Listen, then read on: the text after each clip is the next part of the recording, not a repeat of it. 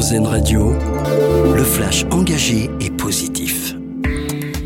Bonjour, bonjour à tous. Plusieurs centaines de scientifiques, chercheurs et patrons de start-up reçus aujourd'hui à l'Elysée. Emmanuel Macron va lancer aujourd'hui le Conseil national de la science. L'objectif est de s'entourer de scientifiques pour réfléchir ensemble aux grandes innovations de demain. 12 scientifiques conseilleront le président pour permettre de légitimer ses choix politiques sur la question. La fin de la COP28 approche à Dubaï. Le président émirati appelle les pays à sortir de leur zone de confort et à trouver un terrain d'entente pour obtenir un accord final très ambitieux d'ici mardi. Toutes les options et opinions restent sur la table selon lui. Un nouveau jury pour le festival de l'Alpe d'Huez pour la 27e édition du plus grand festival du film de comédie en France. Il accueillera un jury composé de moniteurs de ski, un jury présidé par l'acteur Clovis Cornillac. Ils décerneront le prix Région Auvergne-Rhône-Alpes à l'un des films en compétition. Le festival se tiendra du 15 au 21 janvier prochain.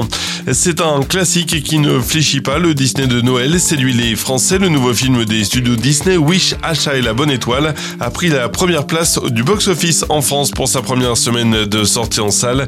Il a attiré plus de 620 000 spectateurs. On rappelle que le film est rempli de nombreux clins d'œil aux classiques de Disney pour célébrer le centenaire du studio.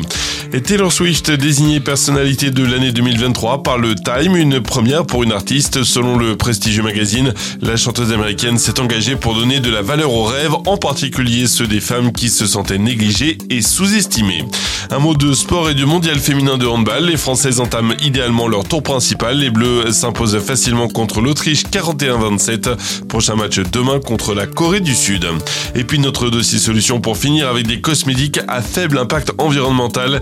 C'est l'initiative d'une entreprise d'Anguin-les-Bains, Cosmétange. Des produits conçus pour être les plus biodégradables possibles, notamment avec des emballages réutilisables. Dossier complet à retrouver sur arzen.fr. Voilà pour l'actu. Très belle journée à vous sur RZN Radio. Vous venez d'écouter le flash engagé et positif d'RZN Radio. Nous, on choisit le verre à moitié plein.